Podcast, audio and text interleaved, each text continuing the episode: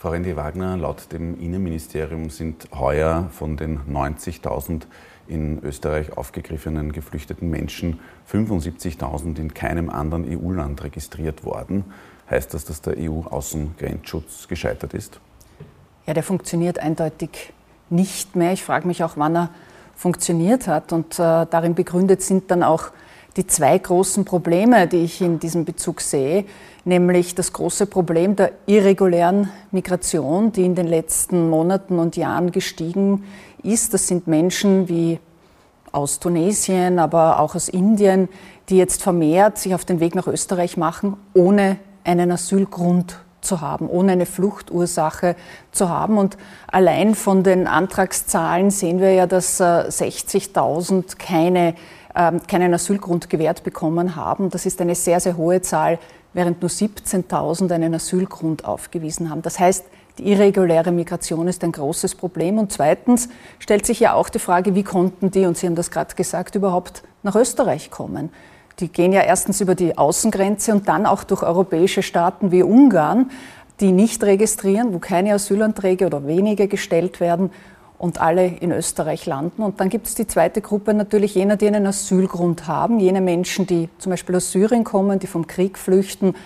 Und auch hier stellt sich die Frage, warum landen die in Österreich, wenn es vorher europäische Länder gibt, wo die eigentlich schon registriert werden müssten. Wenn Sie jetzt eben sagen, der EU-Außengrenzschutz funktioniert nicht, dann müssten Sie ja dem Vorstoß des Innenministers auch etwas abgewinnen können. Der will jetzt nämlich den Schengen-Zutritt boykottieren von Rumänien, Bulgarien und auch Kroatien. Da ist sich die ÖVP aber selber noch etwas uneins. Äh, was halten Sie davon? Ja, die Frage, ob jetzt der richtige Zeitpunkt ist. Wenn wir sehen, dass in den letzten Monaten in Österreich eben die irreguläre Migration extrem gestiegen ist, der Außengrenzschutz nicht funktioniert und die Kontrollen nicht funktioniert, ob jetzt wirklich der richtige Zeitpunkt ist, äh, den Schengen-Raum auszuweiten. Das heißt, das sollte äh, eher nach hinten äh, versetzt werden. Der Zeitpunkt ist definitiv kein glücklicher und nicht der richtige. Jetzt sind eben bis Ende Oktober knapp 90.000 äh, Asylanträge in Österreich gestellt worden. Das ist fast eine Verdreifachung im Vergleich zum Vorjahreszeitraum. Ende August haben Sie noch gesagt, ich sehe keine Flüchtlingskrise. Äh, wie sieht da Ihr Blick heute aus? Haben wir eine Flüchtlingskrise, eine Asylkrise? Ich sage, ich bleibe dabei, aber trotzdem haben wir ein großes Problem, nämlich mit der irregulären Migration. Und das ist das Problem, das es zu lösen gilt. Das heißt, ich sehe zwei Punkte, die konkret angegangen werden müssen. Die irreguläre Migration jener Menschen, die sich auf den Weg machen ohne Asylgrund, die muss beendet werden, die muss sozusagen zum Stillstand kommen. Und zweitens braucht die Europäische Union endlich ein funktionierendes Asylsystem, weil es funktioniert nicht mehr. Dublin III ist tot, sonst könnte es nicht sein, dass Ungarn zum Beispiel nur 50 Asylanträge aufweist äh, im heurigen Jahr, während Österreich, Sie haben es gerade, glaube ich, erwähnt, 90.000. Also Sollte Dublin 3 da aufgehoben werden, wenn Sie sagen, es ist tot? Nein, es braucht ein neues System. Und zwar ganz, ganz dringend. Diese zwei Dinge muss man angehen und da braucht es konkret einen funktionierenden EU-Außengrenzschutz. Es muss endlich Möglichkeiten geben, dass die Menschen schon an der EU-Außengrenze einen Asylantrag stellen können, damit sie gar nicht erst durch die EU-Länder nach Österreich kommen, weil wenn sie in Österreich sind, hat ja schon viel versagt. Frage ich mich, wozu es diese Regeln überhaupt gibt, wenn sie versagen. Ähm, und es braucht auch die Möglichkeit, dass es rasche Asylverfahren gibt und rasche Rückführungsabkommen, wenn eben kein Asylgrund besteht. Im Burgenland ist man sehr gefordert oder auch überfordert mit der äh, hohen Zahl äh, geflüchteter Menschen. Der burgenländische Landeshauptmann hat da gesagt, ihre Aussage von ich sehe keine Flüchtlingskrise sei empirisch nicht richtig gewesen. Was entgegnen Sie dem? Ja, seine Meinung ist ihm unbenommen, ist jedem ähm, unbenommen. Ich sage ganz klar, wir haben ein Problem und äh, das ist die irreguläre Migration. Und ich gehöre nicht zu jenen Politikerinnen und Politikern, die einfach alle Zahlen in einen Topf werfen und äh, nur nach Asylkrise rufen, wie die Bundesregierung das macht, sondern das muss man eindeutig auseinanderhalten. Man muss irreguläre Migration von jener, die einen Asylgrund haben, definitiv trennen, sonst wird man keine guten Lösungen finden und die braucht Österreich, die braucht Europa ganz, ganz dringend. Faktum ist, die Erstaufnahmezentren sind derzeit überfüllt. Äh, die Behörden überfordert? Versagen das die, die, Strukturen? Weil gleichzeitig muss man bedenken, in der Grundversorgung sind ja derzeit viel weniger geflüchtete Menschen als etwa 2015. Haben Sie völlig recht. Jene mit Asylgrund in der Grundversorgung sind viel, viel weniger. Zugenommen haben eben jene Erstanträge aus Ländern, wo es keinen Asylgrund und keinen Fluchtgrund gibt. Ähm, und das ist das Problem. Und äh, genau diese hohen Zahlen von Menschen, die aus Ländern sich auf den Weg nach Europa machen, ohne Asylgrund, die sind das Problem. Die machen jetzt auch das Erstversorgungsproblem, äh, das es in Österreich gibt. Und ich denke schon, das ist schon ein Versagen von 20 Jahren, muss man jetzt sagen, ÖVP-Innenminister, die in diesem Bereich auch nichts weitergebracht haben und auch ganz aktuell jetzt äh, mit den Bürgermeisterinnen und Bürgermeistern, mit den Landeshauptleuten bisher keine wirklich gute Lösung gefunden haben. Laut einer aktuellen Umfrage für ATV glauben nur 41 Prozent der hm. SPÖ-Wähler, dass die SPÖ, also ihre eigene Partei, die besten Lösungen beim Thema Migration hat. Braucht es hier Nachschärfungen?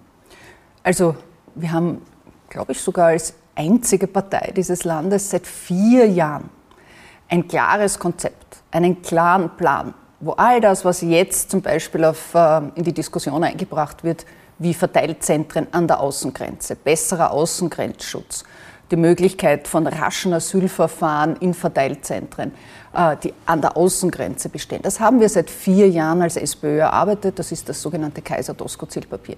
Das heißt, wir haben einen Plan, aber Sie haben recht, was wir nicht haben als SPÖ, weil wir seit fünf Jahren auf Bundesebene eher in Opposition sind, wir haben nicht die Realisierungsmöglichkeiten. Ich bin nicht in der Bundesregierung, daher kann ich diesen Plan auch nicht umsetzen. Andererseits haben wir eine Bundesregierung, die die Realisierungsverantwortung und Aufgabe hat, Probleme zu lösen in diesem Bereich, allerdings offenbar keinen Plan. Sie haben dieses Positionspapier von 2018 jetzt angesprochen. Äh, da steht auch drinnen äh, Integration vor Zuzug. Was würde das in der aktuellen Situation eigentlich konkret bedeuten? Grenzendicht? Nein, das heißt, äh, dass das große Problem jener Menschen, die in großer Zahl jetzt aus Tunesien und, und, und aus Indien vermehrt zu uns kommen, keinen Asylgrund haben, dass wir diese in den Griff bekommen müssen, dass es ein neues Asylsystem braucht. Aber jene, die einen Asylgrund haben, natürlich nach Menschenrechtskonvention weiterhin die Möglichkeit haben, Asylanträge hier zu stellen. Das ist ganz klar. Und jene, die schon da sind, die ein Recht haben, da zu sein, Sie haben sie erwähnt in der Zahl, da muss man natürlich alles dafür tun, dass die gut und schnell integriert werden. Das beginnt beim Spracherwerb bis zum Zugang äh, zum Arbeitsmarkt, wenn sie einen Asylstatus haben. Migration ist derzeit eben wieder ein sehr wichtiges Thema und das sagen Meinungsforscher auch. Das ist äh, vor allem der Grund, warum die FPÖ jetzt in Umfragen der SPÖ, die ja auf Platz 1 liegt, sehr nahe kommt, äh, beziehungsweise hat es auch eine Hochschätzung des Kuriers und OGM gegeben, wo die FPÖ sogar schon den Platz 1 gehabt hat. Äh, wie beurteilen Sie diese Dynamik? Ich glaube, da ist ähm, als erstes die Bundesregierung natürlich gefordert, Lösungen auf den Tisch zu legen. Jetzt haben wir seit 20 Jahren ÖVP-Innenminister. Die sind zuständig, das Problem der Migration zu lösen. Und die Frage stellt sich schon, und die stellen sich viele in Österreich, was ist eigentlich seit 2015 passiert, damit sich das in dieser Form nicht mehr wiederholt? Wo haben wir auf europäischer Ebene gut verhandelt, damit nicht immer eine große Zahl an Flüchtenden in wenigen Ländern wie in Österreich landen und hängen bleiben und Länder wie Österreich fast eine würde ich fast sagen, die große Last äh, hier tragen müssen als einzige in Europa. Warum hat man nicht mit Ungarn äh, in den letzten Wochen verhandelt, mit Viktor Orban, warum er nur 50 Asylanträge in seinem Land äh, stellen lässt und alle durchwinkt, nämlich 100.000 Menschen direkt nach Österreich und somit EU-Recht bricht? Es reicht ja nicht als Bundeskanzler, wie Nehammer das macht, nach Ungarn zu reisen, dort gute Fototermine zu machen und sich vielleicht dort noch zu bedanken für die 100.000 Menschen, die über die Grenze gewunken werden. Jetzt haben Sie viel über die ÖVP gesprochen. Bei der SPÖ selber scheint es bei der Migration aber auch recht unterschiedliche Positionen zu geben. Da hat ja äh, etwa der Wiener Bürgermeister Michael Ludwig sich für eine schnellere Einbürgerung äh, ausgesprochen. Der burgenländische Landeshauptmann Doskozil hat äh, eine Erleichterung bei der Staatsbürgerschaft kategorisch, äh, kategorisch ausgeschlossen. Ich schätze mal, Sie sind da eher Team Ludwig, oder? Es gibt äh, kein Team und kein Team, sondern wir haben einen ganz klaren Beschluss. Das ist äh, ein Plan und ein Papier seit vier Jahren auf dem Tisch liegen. Das hat die Bundesregierung leider nicht, sonst wären wir schon viel weiter, wenn das vor vier Jahren angegangen worden wäre. Aber klar ist, dass Integration zu unterscheiden und zu trennen ist natürlich von dieser ganzen Flüchtlingsthematik. Das ist eine sehr komplexe Thematik, die muss man sich genau anschauen, da muss man sich die Zahlen anschauen und da braucht es dringend Lösungen für die irreguläre Migration und es braucht endlich dringend ein neues europäisches, funktionierendes Asylsystem. Jetzt hat der äh, burgenländische Landeshauptmann Doskozil diese Woche für äh, ziemlichen Wirbel äh, gesorgt, nämlich äh, hat die SPÖ Burgenland eine Umfrage an die Medien gespielt, wo abgefragt worden ist, wie würde denn die SPÖ mit äh, einem äh, Landeshauptmann, also mit einem Parteichef Hans-Peter Doskozil abschneiden. Und da liegt er eben vor Ihnen. Haben Sie eigentlich den burgenländischen Landeshauptmann schon gefragt, was das Ganze soll? Na, mein letzter Kontakt direkt mit ihm war vor seiner Operation. Da habe ich ihm alles Gute ähm, für den Eingriff äh, in Deutschland gewünscht. Ich wünsche ihm auch auf diesem Wege alles Gute für seine äh, Rekonvaleszenz und für die Erholung. Ähm, aber es ist äh, die Woche so, dass ich genau vier Jahre Parteivorsitzende bin und in diesen vier Jahren gab es gefühlt, Sie wissen das sicher noch besser, 100 Umfragen mehr, vielleicht sogar, und jetzt gibt es eine mehr. Aber diese eine mehr ist ja aus den, kommt ja aus den eigenen Reihen. Also das ist ja ein wirklich unüblicher Vorgang. Also lassen wir die Kirche im Dorf. Ähm, ja, er hat diese Umfrage selbst in Auftrag gegeben, selbst bezahlt, sich selbst hier abgefragt. Ja, das ist ihm äh, unbenommen, aber ich glaube, die Welt ist heute noch genauso wie gestern. Jetzt hat äh, die rechte Hand von Hans-Peter Doskozil, nämlich der äh, rote Landesgeschäftsführer im Burgenland, gesagt, äh, das SPD-Modell äh, wäre eigentlich äh, recht reizvoll. Da ist ja Saskia Esken Parteivorsitzende gewesen. Äh, Olaf Scholz ist dann Spitzenkandidat geworden. Ist das für Sie etwas, was vorstellbar ist? Also ich glaube, wir haben jetzt in einer Zeit dieser großen Krisen, und schauen wir, wie es ausschaut. Wir haben die größte Teuerung, wir haben eine Energiekrise, wir haben einen Krieg, wir haben die Pandemie noch nicht 100 Prozent überstanden. Und wir reden über Umfragen und äh, mögliche Mitgliederbefragungen, irgendwelche Modelle, die irgendwo umzusetzen wären oder vielleicht auch in Österreich passen würden. Also ich glaube, in Zeiten wie diesen sollten wir die Lösung dieser Krisen im Sinne der Menschen in Österreich in den Mittelpunkt unseres politischen Denkens, Handelns und Entscheidens stellen. Und ich würde mir das von allen wünschen. Also das heißt, Sie schließen es aus, Sie wollen auch als Parteivorsitzende Spitzenkandidatin werden, SPD-Modell. Ja, ja, selbstverständlich. Ähm, Sie haben es jetzt auch schon angesprochen, vier Jahre sind es jetzt genau diese Woche, dass Sie Parteivorsitzende sind. Wie sehr nervt Sie da eigentlich schon diese hm, doch wiederkehrenden Querschüsse aus den eigenen Reihen? Gar nicht wirklich, also eigentlich nicht. Ähm, Weil es nichts Überraschendes ist. Energie und äh, Teuerung ist ein großes Thema. Ähm, das sind eigentlich die Energiekonzerne und die Mineralölkonzerne die großen Gewinne dieser, Gewinner mhm. dieser Teuerung. Jetzt hat äh, die Regierung vergangene Woche eine, äh, Über, äh, eine Übergewinnsteuer ins Spiel gebracht, die äh, da kommen wird. Und äh, da haben auch dann eigentlich die Aktienkurse sowohl von der OMV und vom Verbund auch äh, nach dieser Ankündigung kräftig angezogen. Mhm. Die SPÖ hat nämlich davon ge äh, gesprochen, dass das ein Übergewinngeschenk wäre. Würden Sie jetzt diese Steuer, die ja bis 2023 befristet ist, äh, noch ändern? Sollten Sie in Regierungsverantwortung kommen, beziehungsweise würden Sie sie auch noch rückwirkend äh, ändern, dass eben mehr von diesen Gewinnen abgeschöpft wird? Ja, man muss schon sagen, äh, vor welchem Hintergrund diese Übergewinne passieren. Die Menschen zahlen seit Monaten vermehrte Stromrechnungen, Gasrechnungen, zahlen das ja auch mit den Lebensmittelpreisen mit, die sich zum Teil wie beim Brot verdrei- und vervierfacht haben. Ähm, das heißt, die Menschen in Österreich zahlen ja schon ganz, ganz viel mehr aufgrund dieser Inflation. Und ähm, auf Basis dessen machen sich einige Energiekonzerne quasi Übergewinne und das schon seit einem Jahr.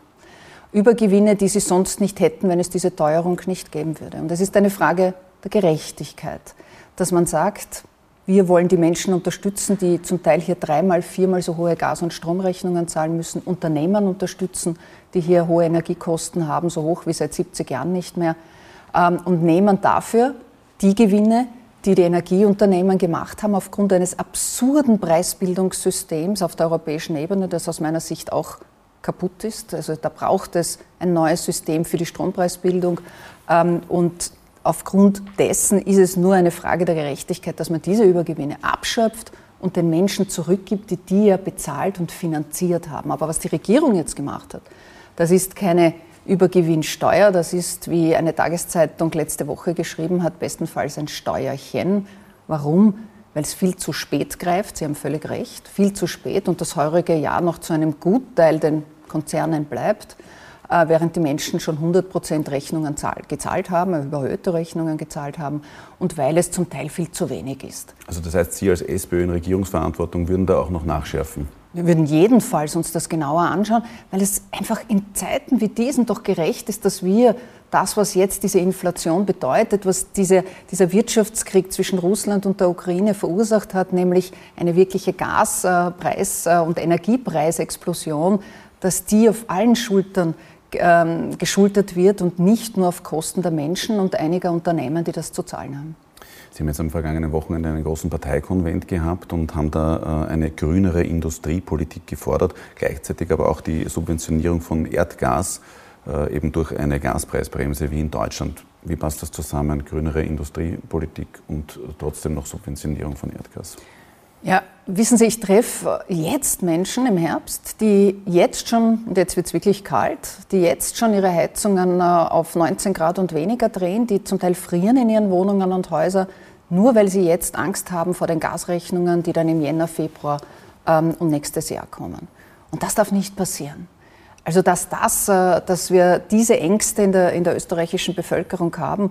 Und deswegen braucht es, so wie in Deutschland, einfach jetzt ein kurzfristig ein schnell wirksames Instrument, um die Gaspreise zu senken, damit auch den Strompreis zu senken. Und der zweite gute Effekt ist, damit sinkt die Inflation. Und das wäre natürlich wirtschaftlich ganz, ganz wichtig. Das würde die Industrie, die Wirtschaft extrem, extrem schützen und sozusagen auch unterstützen in dieser schwierigen Zeit. Ja, jetzt eine Gaspreisbremse, damit der Hauptpreistreiber der Inflation runterkommt, damit die Preise runtergehen, die Inflation gesenkt wird und bis diese Gaspreisbremse wirkt, braucht es eine Übergangshilfe, eine Unterstützung. Und so wie die Deutschen das auch gemacht haben, ein Monat sollte die Gasrechnung erlassen werden, damit die Menschen in diesem Übergangszeitraum des Winters, und ich glaube, der wird sehr hart werden, was das Finanzielle betrifft, für die Menschen und für die Unternehmen, dass sie einen Monat lang hier eine Unterstützungshilfe haben, bis der Gaspreisdeckel wirklich wirkt. Was würde das äh, kosten? Sie haben gesagt, für Dezember äh, äh, quasi werden sowohl für Industrie als auch Haushalte die äh, Gaskosten erlassen. Was würde das äh, laut Ihren Berechnungen ausmachen? Na, man muss zwei Zahlen sehen. Das eine, was die Bundesregierung macht. Einmalzahlungen, Bonuszahlungen, die gleich verpuffen in dem Moment, wo sie ausgezahlt wurden, die die Preise nicht senken, die die Inflation nicht senken, die Unternehmen nicht unterstützen.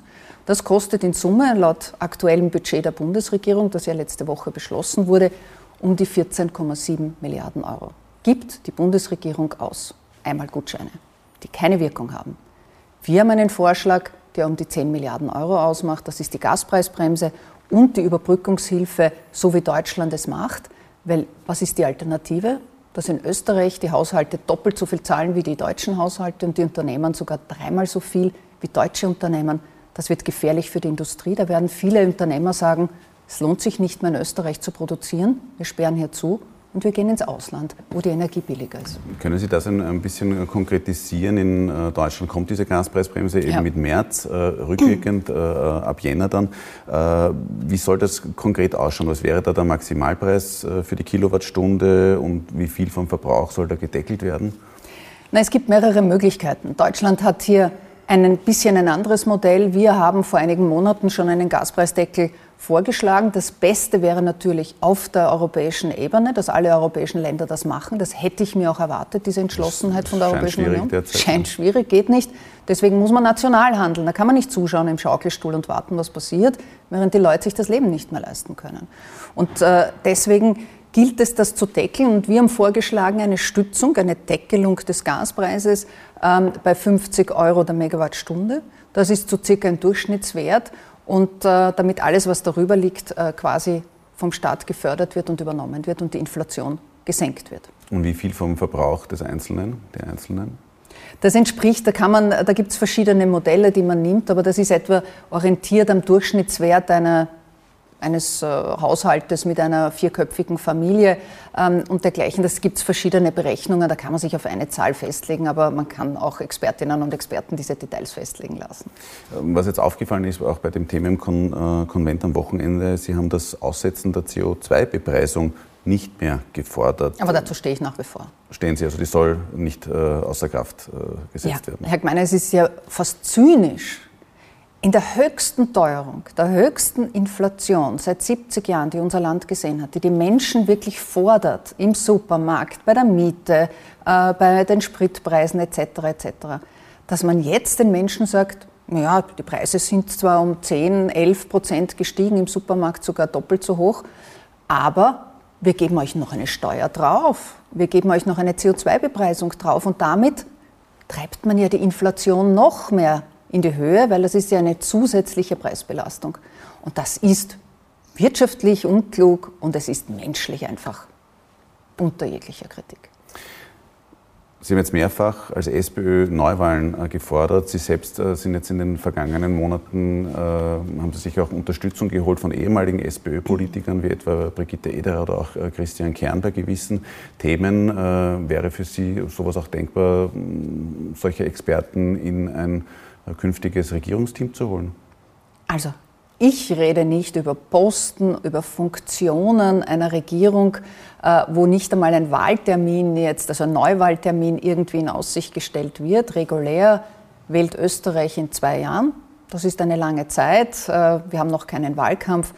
Wir haben Probleme zu lösen. Das ist das, was sollen Brigitte Ederer und Christian Kern eine größere Rolle in der SPÖ künftig spielen? Naja, wir stehen vor einer der größten wirtschaftlichen Herausforderungen überhaupt, nämlich die Energiewende. Wir sehen jetzt aktuell anhand des Ukraine-Kriegs und des Wirtschaftskriegs um das Gas und um den Strom, wie abhängig Österreich und Europa von fossiler Energie ist. Das ist aktuell ein Problem, deswegen jetzt Gaspreisbremse. Aber über die nächsten 20 Jahre braucht es ja einen Plan, wie wir die Unabhängigkeit reduzieren, wie wir unabhängig werden, wie wir die Versorgungssicherheit mit erneuerbarer Energie künftig überhaupt sicherstellen und ähm, drittens, wie wir die soziale Sicherheit in diesem Zusammenhang und vor allem in Bezug auf Leistbarkeit von Strom künftig und Energie sicherstellen. Das ist ein Riesenprojekt. Das ist die größte Transformation, die größte Veränderung seit der Industrialisierung. Das bedeutet Veränderung für die Wirtschaft, für die Industrie, für die Politik, für die Gesellschaft, für die Bildung, für die, für die Arbeitsmarktpolitik. Da ist viel zu tun. 1500 Windräder aufzustellen, eine Million Photovoltaikanlagen aufzustellen, 100.000 Menschen auszubilden, die wir jetzt gar nicht haben, Arbeitskräfte, die uns fehlen.